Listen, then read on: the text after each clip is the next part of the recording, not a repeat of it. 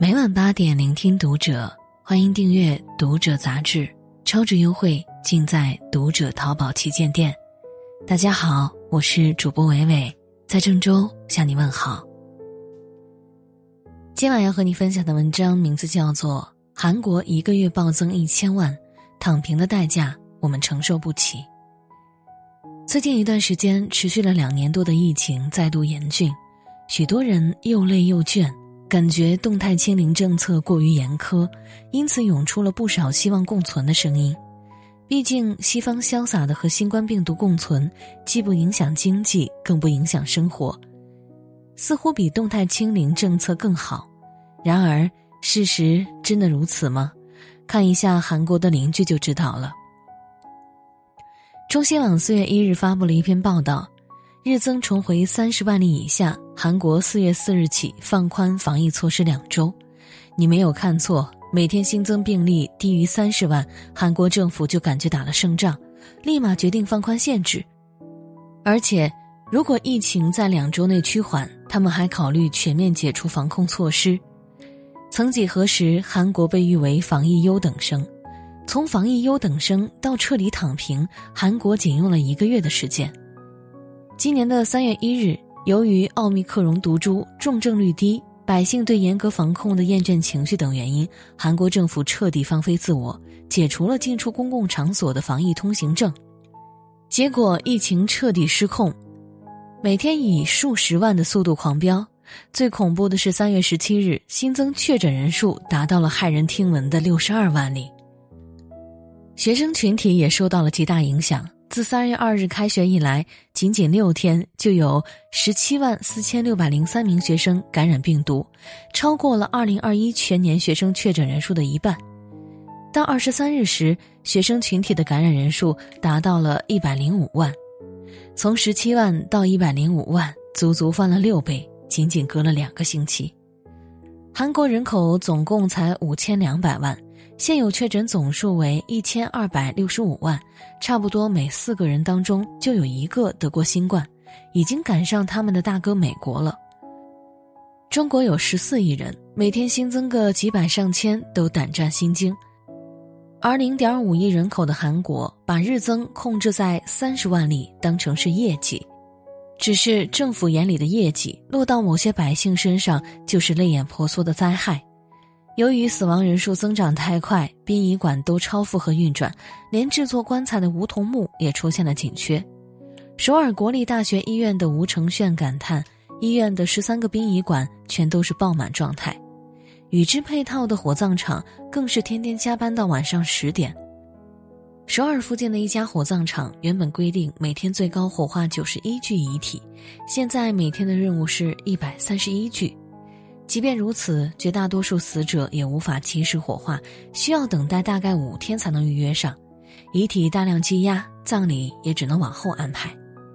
为了缓解危机，韩国政府只能要求火葬场扩容，一些地方政府更是灵活应对，允许本地的火葬场接受外地死者家属的预约。与此同时，韩国的医疗系统也濒临瘫痪，医疗资源就不用提了，光是医护人员就有百分之四十感染。相关的治疗和手术被迫中断，别说感染了新冠，就算是其他病症，也只能强忍着等待。但有些机构是无法等待的，比如说养老院，由于缺少照护人员，有的工人即使患上了重症也得上班，结果又导致六位老人确诊。微博上曾经有人感慨：韩国现在就很好，日常生活全部恢复正常，都共存了，没什么可怕。但他不知道的是，很多时候美源于距离。现在的世界相互供应，有无数条暗线连接着人们。当一件事情发生后，会产生深远的连锁反应。所谓的共存，绝不像某些人想的那么简单。不少人感觉奥密克戎毒株就是个战五渣，跟流感差不了多少，发烧后过段时间就会自动痊愈。但美国的数据表示没那么简单。这波奥密克戎毒株在美国感染了两千五百多万人，死亡十四多万人，感染人数十倍于流感，死亡人数一百倍于流感。简单换算一下，奥密克戎毒株的传染性是流感的十倍，致死率也是流感的十倍。最终叠加出一百倍的死亡人数，相差百倍，能叫差不多吗？还有人觉得现在的医疗资源强劲，足以应对危机。英国就是个很好的例子。英国的医疗真的有那么强吗？他们只不过稍微改变了方案而已。二零二二年一月，有一点六万名急诊患者等候超过十二个小时，这可是急诊呢！诸位，注意这个曲线，它是直线上升的，像险峻的山峰。所谓的英国医疗硬刚病毒，其实是建立在放慢救援的基础上。不管患者的病有多急，医护们也要慢慢来，这样医疗资源当然不会被击穿。或者有些人还不死心，感染就感染，反正就是想自由生活。可惜这仍然是一种错觉。确实不用隔离了，但是要面对更多的核酸检测，还有一次又一次的感染。有位在法华人分享了他的生活。打过疫苗的他，在过去两年里感染了三次，每次都要烧上三到五天。如果跟家人住在一起的话，家人也会被染上。他所在的公司永远看不到满员，由于同事接二连三的确诊，他属于密接触，几乎每天都要做核酸，天天担心着自己被感染影响到家人怎么办。年轻人能够扛过去，但家中的老人呢？而且在几波感染之后，即使是年轻人。说不定也会撒手人寰。所有的远方都很美，因为你根本看不见。对于看不见的东西，千万不要盲目的向往。更何况，很多远方的朋友并不怎么友好。之前一直觉得欧美媒体高大上，代表着客观公正，但自新冠疫情以来，这种感觉逐渐幻灭。尤其是传播性极强的奥密克戎出现后。西方媒体更像是嗑药般狂嗨，堪称群魔乱舞。英国路透社嘲讽中国的防疫政策：西方世界都在与病毒共存，只有中国动态清零，就像打地鼠一样滑稽可笑。美国《纽约时报》整了个骇人听闻的标题：“中国追求清零，将把国家置于灾难之中。”他们是怎么推理出来的呢？美国每天大约有两千人死亡。但这很可能就是中国面临的未来。中国追求清零将被证明是巨大的错误。上海疫情爆发后，许多西方媒体更是乐开花儿，早就说你们不行，终于被说中了吧？BBC 和日本媒体还特意拍了些阴间配色的图片，看起来好像来到了世界末日。如果不够无耻，真的难以理解他们的心态。明明在疫情面前一败涂地，竟然被他们讲得宛如大圣，还反过来盛气凌人、阴阳怪气地指责我们。看多了外媒报道，有时候真会被唬住，怀疑动态清零值不值。但韩国近期的数据如同洪钟般警醒。自三月一日放开管控后，韩国新增了上千万的感染者。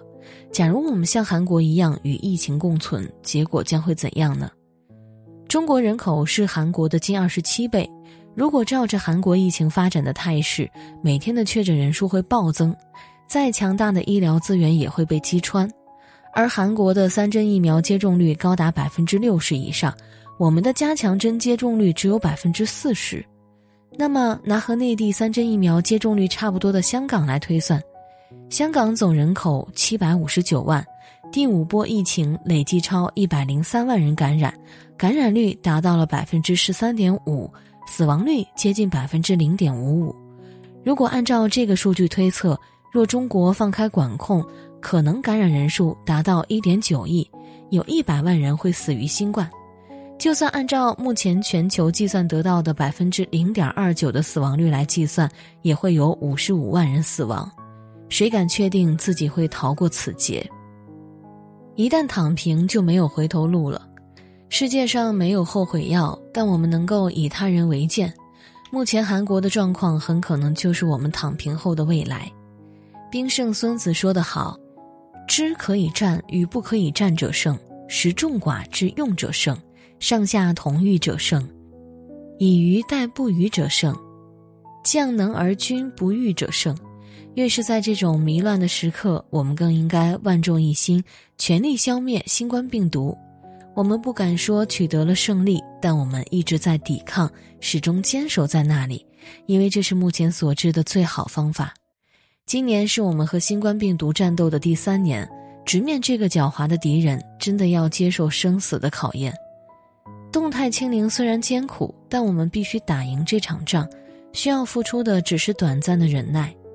共存则是长期的战争，在公司看不到满员，长期做核酸检测，大概率会被病毒上身，望眼欲穿的等待医疗资源。那些呼吁共存的人，真的做好准备了吗？今天的文章就分享到这里，感谢作者令狐空。